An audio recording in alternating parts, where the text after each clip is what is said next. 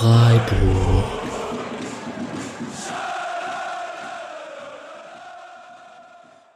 Fangen wir gleich an, ohne hier groß Zeit zu Ja, verlieren. Freut mich gerne. auf jeden Fall sehr.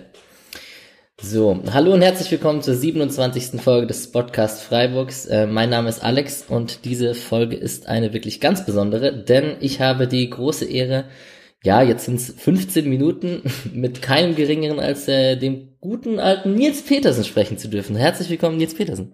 Dankeschön. Ich grüße dich. Freut mich sehr. Ähm, Im Sport- und Fußballjournalismus ist man schnell per Du. Ich glaube, das ist auch hier in Ordnung, wenn ich Alex und Nils sagen darf. Total gerne, ist mir auch lieb. Sehr gut, sehr gut. Ja, als erstes ähm, alles Gute nachträglich zum Geburtstag nochmal. So lange ist es ja nicht her. Dankeschön, ja. Ähm, bei mir steht nächstes Jahr die drei vorne. Ich bin aber kein Profifußballer. Das steht schon mal klar da. Ähm, wie fühlt man sich? Oder äh, ist noch, äh, noch genug aktive Zeit da? Ja, jetzt wo eine 3 vorne ist, dann macht man sich schon mal ein bisschen mehr Gedanken. Aber ähm, dafür fällt eine, eine Party eines Profifußballers fällt wahrscheinlich dann auch dezenter aus als jetzt vielleicht deine. Also das war dann so ein bisschen der Unterschied. äh, ich hatte meinen 30. glaube ich direkt vorm Spiel gegen Leipzig damals und dann dementsprechend ruhig geht's dann nochmal zu. Das ist dann so ein bisschen ja der Vor- und Nachteil wahrscheinlich dann ja. Ja, ähm, ich freue mich auf jeden Fall sehr, dass du dir hier die Zeit nimmst, auch im Vorweihnachtsstress und ähm, kurz nach der Hertha und kurz vor den Bayern. Ähm, du warst ja schon in mehreren Podcasts zu Gast, ähm, Phrasenmäher, Kicker meets the Zone etc. Da kann man dich ja auch schon, konnte man dich über einen längeren Zeitraum hören. Wie kommt's? Ähm, Medium Podcast, wie ist da deine Meinung? Hörst du selber irgendwas? Es ist ganz schlimm. Ich bin total Fan davon, das selber zu machen, weil man halt einfach so ein bisschen frei, frei Schnauze erzählen kann, weil man so ein bisschen, ja, sag ich mal, einfach ein bisschen, ein bisschen quatschen kann. Oder ohne dass dann irgendwie ein Zitat rausgeschnitten wird und das wird dann groß aufgehangen in der Zeitung und dann Mhm. ist es total aus dem Zusammenhang gerissen. So kann jeder Hörer immer zuhören und sich eine Meinung bilden, äh, den Zusammenhang auch äh, erkennen und dann ist es halt einfacher. Aber ich selber höre nie Podcasts, muss ich ehrlich sagen. Ich bin jetzt auch so alte Schule. Wenn ich ins Auto einsteige, ich höre Radio. So, das macht ja, glaube ich, keiner mehr bei uns in der Mannschaft. Aber äh, direkt Podcasts habe ich jetzt noch nicht ähm, damit angefangen, die zu hören, wobei es eigentlich, eigentlich ein wahnsinnig interessantes und aktuelles Thema ist. Ja. Auch nicht die eigenen Aufnahmen im Nachhinein. Da, da höre ich so grundsätzlich nicht. Ich höre auch keine Interviews von mir an, ich höre keine Sprachnotizen im Handy von mir an. Ich mag meine eigene Stimme nicht, aber ich glaube, das geht jedem so, habe ich mal gehört. Okay, das ist tatsächlich so, ja. Ja. Ähm, wie ist das denn mit, also das ist ja auch eine Frage, die vielen ähm, so Fans und auch so Bloggern, Foristen etc. auf der, auf, als sehr interessiert. Lest ihr euch durch? Lest ihr euch eure Instagram-Kommentare durch? Schwirrt ihr im Transfermarktforum rum? Wie, wie läuft das? Auf so einer Ähm, Auswärtsfahrt zum Beispiel oder so? Also ich lese grundsätzlich gar keine Kommentare, weil ich, ich lese auch nicht bei anderen oder bei irgendwelchen, sag ich mal, Ma Magazinen oder Seiten, denen ich folge, dass ich da irgendwelche Kommentare lese. Manche machen das ja wirklich äh, fast beruflich gefühlt, ähm, Mhm. aber ich finde das nicht, nicht wichtig. Also ich, ich poste gerne mal was oder poste auch mal eine Story oder schreibe was bei Facebook, aber dass ich jetzt irgendwie, ähm, also ich, das, das vielleicht immer durch, mal durchlese, okay, das vielleicht schon. Aber ähm, früher als junger Spieler war ich ganz anders. Ja, da habe ich irgendwelche Fanforen durchforstet und sonst was. Da war es mir ganz wichtig, was andere Leute über mich gedacht haben oder ähm, wie, wie andere Leute mein Spiel gesehen haben oder habe dann äh, die Zeitung durchstöbert nach Noten und nach Einzelkritiken und so. Und davon habe ich komplett Abstand genommen, weil ich irgendwann gemerkt habe, das brauche ich gar nicht. Das tut mir nicht gut. Ist das eine eigene Überzeugung oder hat da auch der gute Trainer Christian Streich einen positiven Einfluss? Ähm, ja, also wenn, wenn man mit Christian Streich darüber reden würde, würde er natürlich sagen, Finger weg von dem ganzen äh, Zeugs, aber er ist jetzt nicht derjenige, der uns irgendwie vorschreibt, wie wir zu leben haben. Also er nimmt schon viel Einfluss auf uns und hat immer auch einen Tipps parat und wenn man einen Tipp haben will, kann man immer zu ihm gehen, aber im Endeffekt ist der Spieler selber erwachsen genug, um für sich zu entscheiden, was er braucht, was er macht. Äh, Er hat ja, glaube ich, ähm, wahrscheinlich ähm, 20 Stunden am Tag ohne Christian Streich und die muss er halt für sich zu nutzen wissen. Äh, ob man da das Handy braucht oder Kommentare braucht oder Likes braucht, das muss halt jeder für sich entscheiden. Das braucht man auch kein Vorschreiben. Ja, interessant. Jetzt gibt's auf jeden Fall hier in diesem 15-Minuten-Interview, meine Herausforderung ist, äh, die jetzt Fragen zu stellen, die es in der guten alten Online-Welt noch nicht gestellt wurden. Ich glaube, das gibt's heutzutage schon fast gar nicht mehr, so viele Interviews, wie es von dir online gibt. Ähm, jetzt ist Dienstagmittag gerade, kurz vor zwei. Hm, Wie läuft gerade die Vorbereitung? Wo kommst du gerade her? Morgen spielt ihr gegen die Bayern. Ja, also ich habe heute, äh, wir haben jetzt eine kurze Woche, deswegen haben sich die Trainingszeiten ein bisschen geändert, aber äh, ich war jetzt mit meinem Vater, ist gerade zu Besuch, waren wir frühstücken, dann war Videoanalyse hinsichtlich Bayern, haben wir uns ein paar Sachen über die Bayern angeschaut oder von den Bayern. Äh, dann hatten wir Mannschaftstraining, dann noch ein bisschen Behandlung bei den Physiotherapeuten, dann gab es Mittagessen ähm, gemeinsam in der Kabine. Und ja, jetzt mache ich das Interview, danach gehe ich mit meinem Vater noch ein bisschen in die Stadt, äh, ein bisschen Zeit verbringen, äh, solange er noch hier ist und dann ja, wird heute Abend Bundesliga geschaut, ja. Sehr gut. Jetzt war ich vor drei Tagen, also ich sitze ja hier in Berlin. Äh, ich ja. war vor drei Tagen im Olympiastadion ähm, bei dir, bei dem schönen Wetter und ähm, dem schönen Spiel. Jetzt, ja. jetzt ist die Frage natürlich, wie habt ihr das aufarbeitet? Ähm, wie, wie siehst du da die Leistung? Normalerweise sezieren wir hier in dem Podcast so eine Stunde lang taktisch das ganze Spiel. ähm, ja, zu passiv oder hättet ihr mehr draus machen müssen? Weil die Hertha hatte ja auch nicht den besten Tag viel Ballbesitz. Wie, wie würdest du das alles einordnen? Ja, ist ja eindeutig. Wir hätten es nicht verlieren dürfen. Wenn du 0-0 spielst, sagst du, okay, war kein guter Tag von uns, aber nimmst den Punkt mit, clever gespielt. Ähm, Berlin war nicht gut an dem Tag, hat uns auch spielen lassen. Ich hab, war eigentlich verwundert, ja, weil man eigentlich das Publikum, sag ich mal, auf seine Seite ziehen will, gerade in dieser Situation. Und dann lässt du ja trotzdem ähm, einen Gegner wie Freiburg auf einmal die ganze Zeit den Ball und lässt sie spielen. Das hat mich schon verwundert. Aber im Endeffekt haben sie natürlich das Ergebnis, was sie wollten und äh, da waren sie am Ende auch im Recht. Aber wir haben es halt nicht gut umgesetzt. Ja, wir hatten dann doch viel Ballbesitz, aber konnten aus dem Ballbesitz überhaupt keine Gefahr entwickeln, hatten nicht so die gute Raumaufteilung, waren im Strafraum nicht so gut besetzt, wenn die Eingaben kamen. Ähm, ja, das Tor, was Darida macht, das hat uns halt gefehlt in dem Moment. Ja, so Schüsse aus der zweiten Reihe, da kann man nicht gut in die Situation, in die Position. Auf der anderen Seite gewinnst du Spiele wie gegen Wolfsburg durch einen Traubenfreistoß, ja wenn Johnny gegen Hertha wieder einen reinhaut, redet auch wieder keiner davon, dass wir nicht gut waren. Aber ähm, ja, am Ende äh, bin ich froh, dass wir gegen Wolfsburg und Berlin ja nicht zweimal 0-0 spielen, sondern wenigstens eins gewinnen. Aber klar, das Spiel in Berlin, das ist wieder so typisch ähm, ein Fall für die Videoanalyse, wo du auf einmal Spiele hast, das haben wir ganz selten, äh, wo wir gerade auswärts viel den Ball haben, viel selber irgendwie kreativ werden müssen, nicht aus der Balleroberung fertig werden können. Und das sind natürlich die Spiele, wo wir dann auch Probleme haben, das, das wissen wir aber auch. Mhm. Wie ähm, ist es denn mit der generellen Einschätzung von deiner eigenen Leistung zu dem Spiel? Weil du warst, also ich würde jetzt mal sagen, du warst ein bisschen unsichtbar, ohne jetzt zu kritisch zu sein. Ähm, ist ein undankbares Spiel als Stürmer vorne drin oder wie, wie würdest du das bewerten? Ja, ist ja immer ein Unterschied, ob man gegen eine Viererkette oder gegen eine Fünferkette spielt. Ähm, gerade wenn man dann auch einzige Spitze ist, ob man selber ein 3-4-3 spielt, dann ist man sozusagen ja eigentlich die alleinige Spitze. Ja. Und da geht es ja eigentlich nur um Gegnerbindung, ja, so, so viel Verteidiger wie möglich zu binden, um dann die anderen gefährlich werden zu lassen. Natürlich willst du auch selber gefährlich werden, willst in Position kommen, willst zweite Bälle abstauben, äh, die Bälle auch ablegen, Kopfballverlängerungen ziehen oder Freistöße ziehen, das, das versuche ich dann schon. Äh, da gibt es Spiele, da klappt super, da gibt es Spiele, da klappt es gar nicht. Ähm, wenn ich selber gerade meine letzten Spiele angucke, ähm, wir werden oft gefährlich aus Standardsituationen, aber jetzt aus dem Spiel heraus sind wir in der Box nicht so gut besetzt, dass man da jetzt wirklich dann auch für, für, für große Gefahr beim Gegner sorgen kann, sondern der Gegner sieht, okay, da sind ein, zwei Offensive in der Box und wir sind zu sechs, das lässt sich leicht verteidigen. Und dementsprechend unsichtbar wirkt man dann auch manchmal. Und ähm, ich versuche, wie gesagt, alles für die Mannschaft immer zu, zu investieren, gerade gegen den Ball alles abzuarbeiten damit wir dann auch viel aus Balleroberungen gefährlich werden können. Das haben wir auch gut geschafft, so die letzten Spiele. Gerade ja gegen Wolfsburg oder Frankfurt, wenn ich mich dran erinnere. Aber ähm, in dem Spiel war es einfach so, dass wir wirklich viel den Ball hatten, versucht dann Tiefe zu bringen, die, die Räume auseinanderzuziehen, die Gegner so tief wie möglich stehen zu lassen und ähm, das dann sozusagen, ja, also ich leiste eigentlich nur ein bisschen Vorarbeit für die anderen. Ähm, selber gefährlich zu werden gegen eine Fünferkette alleine ist dann halt auch manchmal ja nicht so leicht dann. Ja, das war auch definitiv nicht zu kritisch gemeint. Ähm, du bist nee, nee, nicht ja, äh, umsonst. Also ich bin ja auch so, ich höre mir das auch gerne an und bin ja auch total offen für sowas und ähm, bin ja auch Realist, sag ich mal, und weiß dann schon, ob ich ein gutes Spiel gemacht habe oder kein gutes Spiel. Und dann äh, ist man ja selber immer enttäuscht genug, wenn es nicht gut läuft und man versucht es manchmal nur noch so dem, dem Hörer vielleicht zu erklären, ja.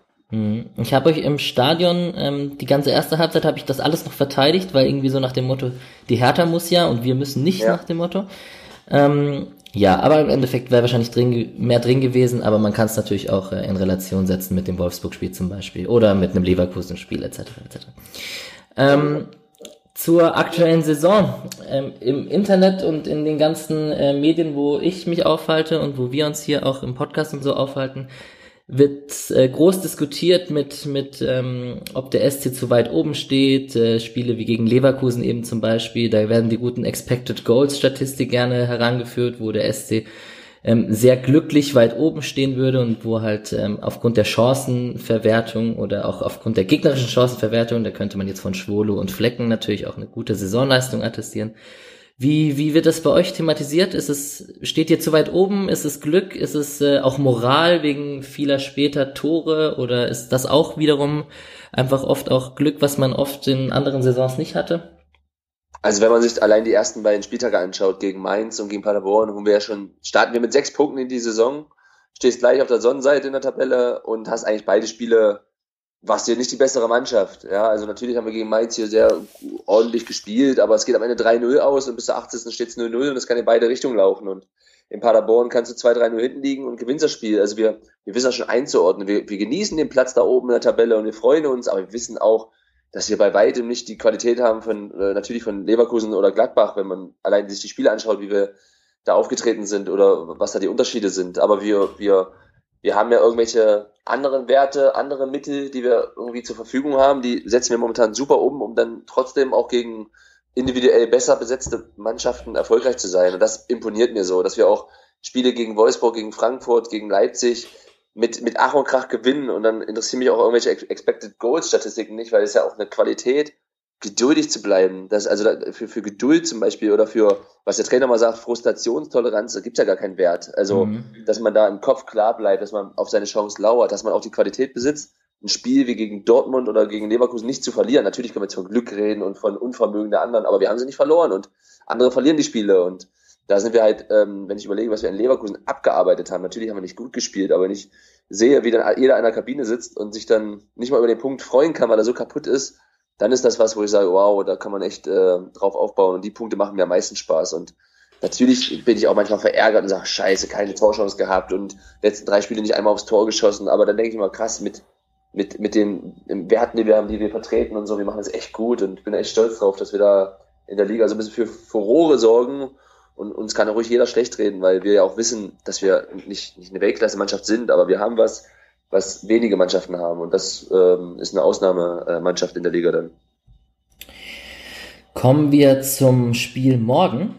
Ja. Ähm, Karim Gede ist ja nicht da, der dir irgendwie einen Traumpass äh, kurz vor Schluss geben kann. ähm, du hast damals mit Gomez, Müller, Olic, Schweinsteiger, Lahm, Robben, Ribéry, Groß etc. zusammengespielt. Ist es für dich noch ein besonderes Spiel gegen die Bayern oder ist es jetzt so lange her, dass es einfach ein Spiel gegen die Bayern ist, aber nicht jetzt wegen aufgrund der Vergangenheit des einen Jahres dort? Ja, also für mich jetzt eigentlich nicht, nichts Besonderes mehr. Ähm, natürlich immer, wenn man gegen Ex-Vereine spielt, kennt man immer noch Mitarbeiter und Mitspieler und das ist auch mal nett. Aber es ist jetzt acht Jahre her und ein paar Mal schon gegen Bayern gespielt, ein paar Mal schon auf die Mütze bekommen. Also irgendwann, ähm, ja, ist es auch okay. Ähm, ich glaube, da sind Bremen oder jetzt die Pokalspiele gegen Cottbus oder selbst Magdeburg hatten irgendwie noch was Besonderes. Ähm, aber in Bayern hatte ich jetzt keine rosige Vergangenheit, dass ich jetzt sage, oh, daran, davon zehre ich noch, sondern das, das war halt mal und ist auch gut so. Ja, damals beim Finale gegen Chelsea warst du auf der Bank. Die haben ja. jetzt wieder Chelsea ausgelost bekommen. Ähm, ja, man könnte da über die Zeit bei Bayern natürlich reden. Du hast damals auch dein Tor, dein erstes Tor in der Bundesliga für die Bayern gegen Freiburg beim 7-0 gemacht zum Beispiel. Ja. Ähm, aber was ist denn drin morgen? Das ist vielleicht das Interessantere. Ja, das ist also dieses Interview, wie, wie man immer vorm Spiel führt, ne, gegen Bayern. Wenn man immer sagt, ja, man braucht selber einen hervorragenden Tag und die Bayern müssen einen schlechten Tag haben und wir müssen ein bisschen Glück haben und die Zuschauer müssen da sein. Aber am Ende ist es auch so. Wir brauchen halt wirklich viele Faktoren, die zusammenkommen, damit du gegen Bayern punktest. Ähm, natürlich haben sie jetzt gegen Leverkusen und Gladbach flattern lassen, aber wenn ich mir die Spiele angucke, muss ich sagen, also da waren sie beide mal die klar bessere Mannschaft. Ähm, sie sind jetzt so ein bisschen wieder im Aufwind, ähm, arbeiten, sind wieder so ein bisschen zu ihren Basics zurück, ja, im Gegenpressing und Tiefenläufe und was sie alles machen. Also bei Standards gefährlich. Momentan sind sie wieder gut drauf, ähm, aber ich freue mich, oder wir freuen uns total aufs Spiel, sind total heiß, weil wir haben natürlich auch trotzdem mit unseren 25 Punkten eine gute Ausgangslage. Wir sind ein unangenehmer Gegner zu Hause. Wir haben zu Hause Dortmund Paroli geboten, Leipzig Paroli geboten. Also es waren ja Mannschaften da, die ähm, die Qualität auch ähm, andersweise von Bayern haben. Und wir wissen, dass wir dass wir sie knacken können, aber da muss halt auch echt viel zusammenkommen und ähm, darauf freue ich mich eigentlich ja. Jetzt hast du gerade Dortmund Leipzig erwähnt. Wir spielen morgen gegen die Bayern. Ähm, wer wird ein deutscher Meister?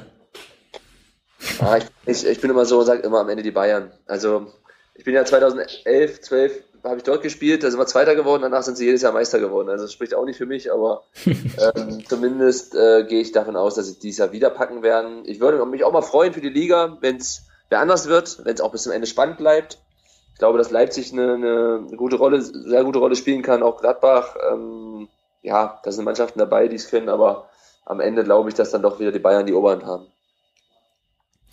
Ja, jetzt sind wir bei den 15 Minuten angekommen. Den, den Teil kann ich dann auch rausschneiden kurz. Jetzt ja. würde ich dir offen lassen, ob du noch fünf Minuten hast oder nicht. Ja, dann kommen dann. Ich muss meinen Vater einfach trösten, der wartet draußen, aber ja, ist okay. Ich, ja. Es geht nicht mehr lang. Ja, ja. Ähm, ich habe noch ein paar Hörerfragen, beziehungsweise ein paar Fragen, die ich meinen, meinen Hörern gestellt habe, beziehungsweise ich habe denen gesagt, die können mir Fragen einschicken. Ja. Ähm, eine, eine Frage, die oft auch in meinen Freundeskreisen und so diskutiert wird, ist, dass unter Christian Streich äh, Neuzugänge oft gerne mal ein halbes Jahr brauchen, bis sie ja. Defensivkonzept oder bis sie ähm, allgemein diese taktische äh, Struktur unter Christian Streich ähm, innehaben. Ist, ist da was dran? Wie, wie seht ihr das als Spieler?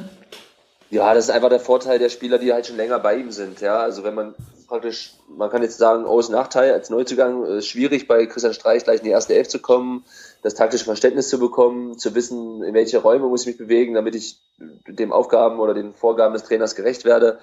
Die, die schon länger dabei sind, wissen einfach vieles, was der Trainer abverlangt, was er von uns verlangt, was er in der Videoanalyse, also dementsprechend auf dem Feld auch sehen möchte ähm, der, der eine oder andere Zuschauer, das kann ich auch verstehen, mag das vielleicht dann manchmal denken, Mensch, warum ist das so? Der hat doch eine bestimmte Qualität. Und wir hatten ja auch Spieler, ja, ich erinnere mich an einen kennt oder so, die hatten ja irgendwie was Besonderes und dann hat der eine oder andere nicht verstanden, warum er nicht öfter gespielt hat, aber äh, wenn man täglich mit Christian Streich arbeitet, kann man das auch besser einordnen und weiß, dass ihm natürlich dann gerade auch dieses taktische Verständnis unfassbar wichtig ist. Und am Ende gibt ihm ja irgendwie der jahrelange Erfolg recht. Und ich finde, da, daran sollte irgendwie jeder Zuschauer sich auch mal erinnern, ähm, so sehr er auch Ahnung von Fußball hat, dass er doch irgendwie äh, jedes Jahr die, die Klasse gehalten wird, äh, bis auf wenige Ausnahmen. Und da sind wir echt, ähm, ja, da profitieren wir oft von. Also ich muss auch sagen, selbst ich habe mich taktisch nochmal wahnsinnig weiterentwickelt.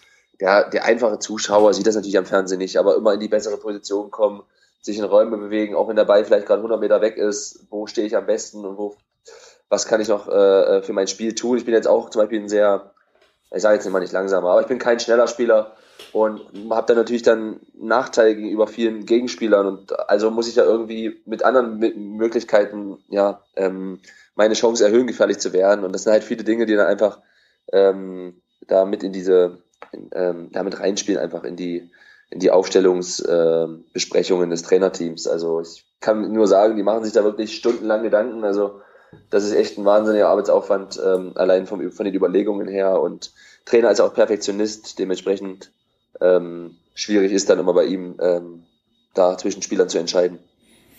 Ja, der Durchschnittsfan möchte wahrscheinlich immer nur mit elf Grifos, Waldschmidts und etc. auftreten. Dass es das nicht immer läuft, ist auch klar. Ähm, passend dazu ist die nächste Frage und ähm, ich, ich tituliere das jetzt mal als äh, der, der Tod der Breisgau-Brasilianer. Ähm, oder der Tod ist vielleicht zu hart. Das Ende der Breisgau-Brasilianer sollte man vielleicht ja. sagen. Ähm, schauen wir mal zurück auf die Winterpause der Zweitligasaison nach dem bitteren Abstieg, nach diesem damaligen äh, Bayern-Sieg gegen, wo du das Tor nach GD geschossen hast, ja. und ihr dann trotzdem abgestiegen seid. Ähm, in der Winterpause in der zweiten Liga, das sehen viele so als, ähm, als wo man ein bisschen vom, vom Kurzpassspiel abgerückt ist, wo man öfters den langen Ball rausgeholt hat, wo man bis heute auch diese, diesen, diesen langen Ball als zusätzliches Mittel etabliert hat. Ist da was dran oder wie, wie nimmst du das wahr? Wie hat sich die Stürmerrolle verändert dadurch? Ja, schon. Also natürlich ähm, ist einfach, die Statistik lügt nicht und die meisten Tore entstehen halt mittlerweile aus gegnerischem Ballbesitz. Das heißt, du willst eigentlich manchmal gar nicht den Ball haben. Natürlich will Hertha gegen Freiburg am liebsten 80% Ballbesitz haben, aber mittlerweile hat es halt rumgesprochen, dass dann auch der eine oder andere Club Probleme hat, wenn sie den Ball selber haben. Und dadurch entstehen natürlich dann auch diese Sachen, diese, die, die langen Bälle weg vom Kurzpassspiel im eigenen Strafraum oder in einer eigenen Hälfte wir hatten zweite Liga eine wahnsinnig gute Hinrunde und ich kann mich daran erinnern, dass wir dann Probleme gekriegt haben in der Rückrunde, haben dann zweimal verloren hintereinander ähm, mit viel Ballbesitz. Ähm, die Gegner haben nur darauf gewartet, äh, umzuschalten. Und dann haben wir in Sandhausen gespielt und damals lief es dann halt auch echt gut. Und dann sind wir halt bis zum Ende der Saison noch erfolgreich gewesen mit diesen, mit, ja, mit dieser neuen Methode auch, die wir damit eingespielt haben, dann in unser Spiel und eingebaut haben. Und davon sind wir dann bis heute auch nicht mehr abgerückt, weil wir gesehen haben, was mit Arbeit gegen den Ball möglich ist. Und haben das dann auch gleich in die Europa League-Saison mit reingenommen, dass wir da auch gleich erfolgreich waren mit diesem Spielstil und deswegen sind wir davon jetzt auch nie groß abgerückt. Also wer den Trainer kennt und wer uns kennt, der weiß, wir spielen am liebsten Fußball, wir haben am liebsten den Ball und würden am liebsten ähm, den, den hohen Ball weglassen, aber er muss halt eingebaut werden und für den Stürmer natürlich ähm, entstehen dadurch viele Kopfballduelle, viele, ja, viele Situationen, wo du auch manchmal gar nicht das Kopfballduell gewinnen musst, sondern es geht dann eher um den zweiten Ball, dass du dann dort in eine gute Position stehst, dass dann Haberer, Höfler, Franz, wer da auch auf der 6 spielt oder auf der 8 ähm, in eine optimale Position kommt. So überspielst du halt schon die ersten Pressinglinien meistens, weil wir ja auch oft zugepresst werden. Ja, und dann ähm, wirst du gefährlich. Aber klar, das, also Breisgau-Brasilianer, ähm, wenn man sich auch gerade die letzten Spiele anguckt, der passt jetzt nicht zu unserem aktuellen Spielstil, klar. Hm, das war doch eine sehr ausführliche Antwort. Das ist doch sehr interessant für den einen oder anderen Hörer. Ähm, um zum Ende zu kommen, ich will dich gar nicht länger belästigen, habe ich noch ähm, ein paar Entweder-Oder-Fragen und dann bist du auch schon entlassen. Ja. Du musst dich immer für eins, eins von den zwei Alternativen entscheiden, ja? Okay. Roman Bürki oder Oliver Baumann? Oh, ist ja, das wirkt dann so respektlos gegenüber dem anderen, aber. Nein, nein, nein, nein, nein. Das ich ist, mag, ich mag, äh, ich habe ja nur mit Roman gespielt, also Roman Birki. Okay. Papi Stemba Sissé oder Alexander Jaschwili? Alexander Jaschwili. Oh, da, da wird mich jetzt ein Warum interessieren. Ja, jetzt- ja, jetzt geht's schon los. Genau. Ähm, Jogi Löw oder Christian Streich? Ja, auch fiese Frage, aber ist natürlich mein aktueller Trainer Christian Streich dann, ja. Arjen Robben oder Franck Ribéry? Puh. Ähm, Franck Ribéry. Energie Cottbus oder Werder Bremen?